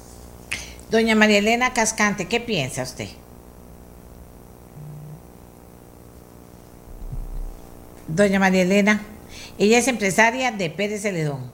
A ver, que apaga la computadora o el teléfono. es que estas uñas no me, estas uñas no me dejan conectar bien el, el audio. sí, sí, sí, a mí me pasa Como, como dicen los compañeros y, y don Luis Carlos, eh, es tremendo esto porque lo mismo piensa uno de cómo, eh, en palabras ticas, cómo rayos vamos a hacer en diciembre para, para sostener esto. O sea, eh, hay que pagar y se sigue pagando y estamos hablando de que eh, se está perdiendo venta, o sea, se está perdiendo mucha venta en un producto que, que realmente no debería no estar en la canasta básica. Es, es tremendo y, y, yo doy el ejemplo aquí en, en esta zona, en Pérez Celedón, qué sé yo, en, en el perímetro que hay, habían 12, 13 panaderías y en este momento hay eh, cinco o seis que cerraron ya. Eh, otras que dicen, bueno, yo calculo que un mes más y me tengo que ir y, y, da pena, da pena porque uno dice, puñete, es, es, esto es tremendo, es tremendo porque, y la informalidad al nivel, porque como les digo, o sea, la informalidad en este momento es la que está haciendo, eh, se está sosteniendo, porque nos quita, nos quita venta, nos quita este, clientes, y, es tremendo, uno dice, yo, ah, como dice don Luis Carlos, al, al filo, nosotros hemos estado al filo de, cerrar una tienda, porque definitivamente eh, de las ventas no, no funciona. Y como dice don Carlos también, no solamente el, el mercochón con queso, estamos hablando de que la baja fue en, en prácticamente todo lo que tiene que ver con productos de panadería es, es, muy, es muy tremendo esta situación. Y que es una opción muy, muy, muy, muy linda para la gente llegar, comprar el pan, la mantequilla, la natilla, el jugo de naranja, o sea, que, que quedaba muy bien, ¿verdad? Fue una, es una buena, muy una buena idea y ojalá que se fortalezca. Don Federico Cubillas, a esta altura ya estamos casi cerrando, pero por eso los invité para que la gente los escuchara a ustedes. Ahora doña Silvia nos va a enseñar un poquito más del tema, pero para que la gente los escuchara a ustedes y, ¿quién no quiere a los panaderos, verdad? ¿Quién no quiere? Uno siempre quiere ir a la panadería y llegar y todo, o sea, porque vean lo del pescado, tiene sentido. Pero es que aquí mucha gente, por eso yo digo, cuando hablan de la plata y del presupuesto nacional y lo aprueban a todos, recuerden que eso es platica de todos. Recuerden que eso es plata de todos, ¿verdad? Pero de ahí no nos dejan, no nos dejan nada, nos exprimen y nos exprimen y fortalecen la informalidad. Eh, don Federico, ya cerrando los, los, eh, los testimonios de ustedes que están con eso todos los días desde hace muchísimo tiempo, que eso es otra cosa que no entiendo, muchísimo tiempo, eh, eh, ¿qué, nos, ¿qué nos deja usted en el programa? Mire, doña Amelia, primero agradecerle usted el espacio, segundo, seguimos sin entender por qué es que se dan estas cosas, no entendemos por qué afectan a todo un gremio de esta forma, no entendemos también cómo se afecta a la clase baja que como han dicho todos los colegas y doña Silvia también, eh, tal vez es, la única forma de alimentarse en la mañana o en la noche o al mediodía. Entonces no es solo un tema que nos afecta a nosotros como, como, como gremio panaderos, sino que afecta a la población más sensible de este país. Y definitivamente seguimos sin entender por qué se dan estas cosas si ya hemos dicho que al aumentar el negocio informal, tampoco es que el gobierno está recaudando más impuestos Entonces, doña Amelia, eh, honestamente, eh, no entendemos, a veces no sabemos a, quién acudir. Este, nosotros pues no tenemos infraestructura, somos bastante limitados y esto de, nos tiene con las manos amarradas, doña Amelia.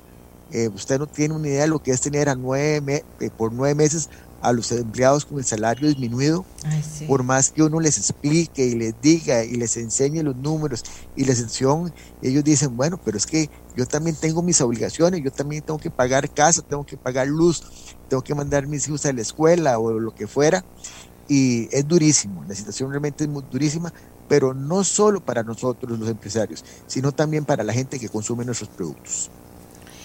Sí, y, y, uno no entiende. Bueno, yo, ya como les dije, doña Victoria, estoy segura que si hubiera estado, por eso ni la llamo, porque si hubiera estado eh, el programa, escuchando el programa, ella misma llama, pone un mensaje, pero sí la voy a llamar yo y le voy a decir que le voy a mandar el programa para que lo escuche la ministra de Economía, ella es muy empática con estos temas, ella entiende, porque mira, que sea el melcochón con queso, con todos los razonamientos que ha habido, y los otros no, no sabe por qué.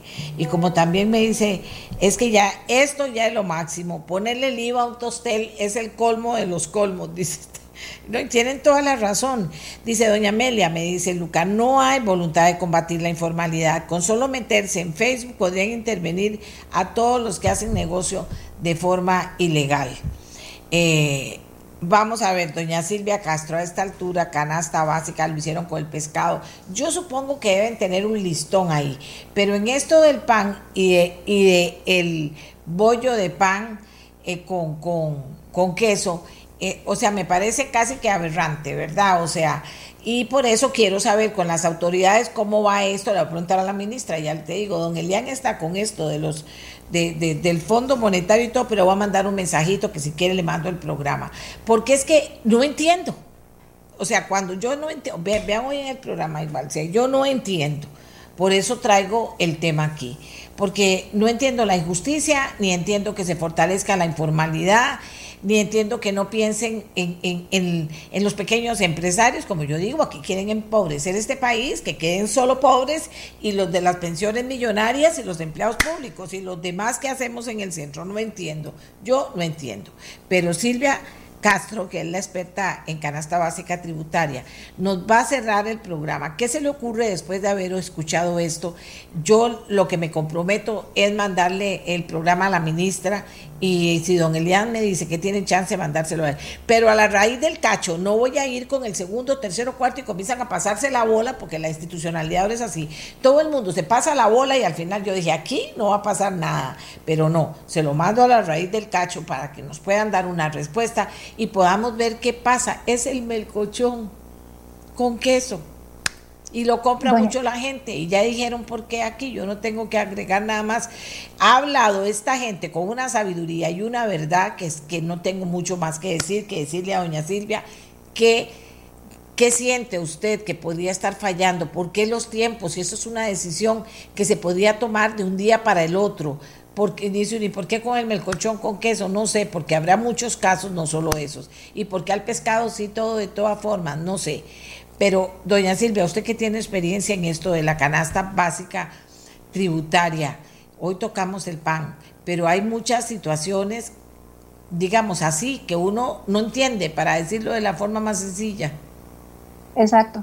Bien, doña Amelia, con el tema de, los tiempos, lamentablemente la canasta básica tributaria por muchos años ha sido uno de los temas que más se han dejado ahí de, antes estaba el 0%, ¿verdad? Pero lamentablemente es uno de los de, las cosas que la administración tributaria, digamos, que deja ahí de lado. Pero ¿cómo solucionamos este momento, en este momento esto? Y como usted bien lo dice, eh, se le llega directo a la raíz, al Ministerio de Hacienda, al Ministerio de Economía. Bueno, ¿por qué no se hace un decreto eh, donde se reforma de manera parcial esta lista de canasta básica tributaria, así como hicieron el pescado? Eso es una de las soluciones inmediatas. De una vez. Esa antes de emitir la nueva lista de canasta básica tributaria que ya sabemos que están trabajando, ¿verdad? Y como usted bien lo dice, es que no solo el pan, ¿verdad? Hay muchos temas, por ejemplo, uno le llamó mucho la atención desde que salió esta, esta nueva lista en aquel momento, en el 2019, ¿verdad? Que los jabones, por ejemplo, jabón en barra, un ejemplo así de que ahorita es eh, como, como clásico, ¿verdad? me va, ¿cómo el jabón de barra se sacó de la canasta básica tributaria? ¿Qué significa? Que los hogares de menor ingreso no lavan la ropa y menos en época de pandemia. Eso solo lo dejo así como en el aire. Sí, sí, sí, sí, Como dice uno, lo dejo por aquí, me voy muy despacio, ¿verdad? Para ver qué va a pasar pero ¿por qué no se hacen este tipo de soluciones de forma parcial? O sea, se puede hacer para poder colaborar, para ver esa fuerza, esa buena voluntad que tiene el ministerio, el ejecutivo de colaborar con el pueblo. O sea, eso es lo que uno podría estar pensando. O sea, básicamente, ¿por qué no se hace una, una reforma parcial? Lo pueden hacer, lo pueden hacer como lo hicieron con el pescado. Se introduce dentro de la canasta básica tributaria y hasta que se haga un análisis por parte del Ministerio de Economía, ¿verdad? El tema del pan de ajonjolí, o perdón, el del ajonjolí queso, o sea, el que sea. O sea, ¿por qué no se hace eso? eso sería una un aliciente para poder pensar en la buena voluntad que tiene el Ejecutivo de colaborar con los hogares de menor ingreso. Porque tenemos que saber, y como ya todos lo dijeron, no necesariamente, o sea, el, tema del pan con queso, ¿verdad? Es porque puede representar una comida completa, desayuno, almuerzo y, y, y, y cena para muchos hogares que tienen, imagínense un ingreso de 136 mil colones en el mes, donde tienen que pagar agua, luz, y ahora con el agua, ¿verdad? Como ha estado. Eh, me explico, esas son las cosas, doña Amelia, que sí tienen, son, son eh, herramientas que tienen el Ejecutivo para poder colaborar con esta situación. Bueno, vamos a ver si vamos a tener eh, eh, una respuesta. Yo pienso que es tan sin sentido que, que esto podría de verdad tener una solución pronta. Eh, no sé cuánto tiempo ya, aquí alguien me está informando, vamos a ver, veces que ustedes me apoyan muchísimo, ya voy a ver, esto me están mandando una fecha, espérate. Lo, vi y lo corrí y ya no lo encontré. Eh, vamos a ver. Eh, esto tiene mucha data, ¿verdad? Mucha data y, mucho tiempo de estarse, de, de son años y cuando, cuando, cuando la situación termina afectando tanto al empresariado, y entonces tendría que haber estudiado eso y tener alguien que lo decida aquí, si no se trata de otra cosa más que decirlo. Porque eso de echarle mano, mira, ¿quiénes son? ¿Cuál pan es el que más se come? Metámosle también en el IVA. Ah, mira, ¿y cuál es el otro? Metámosle. Y mira, eso no es forma de gobernar un país ni de cobrar impuestos. Doña Amelia, y es que este tema no le afecta, digamos, bueno, sabemos toda la parte de la empresarial, ¿verdad? El, panadero, el que tiene que hacer su negocio. Pero el IVA, el IVA realmente lo paga quien consume el pancito.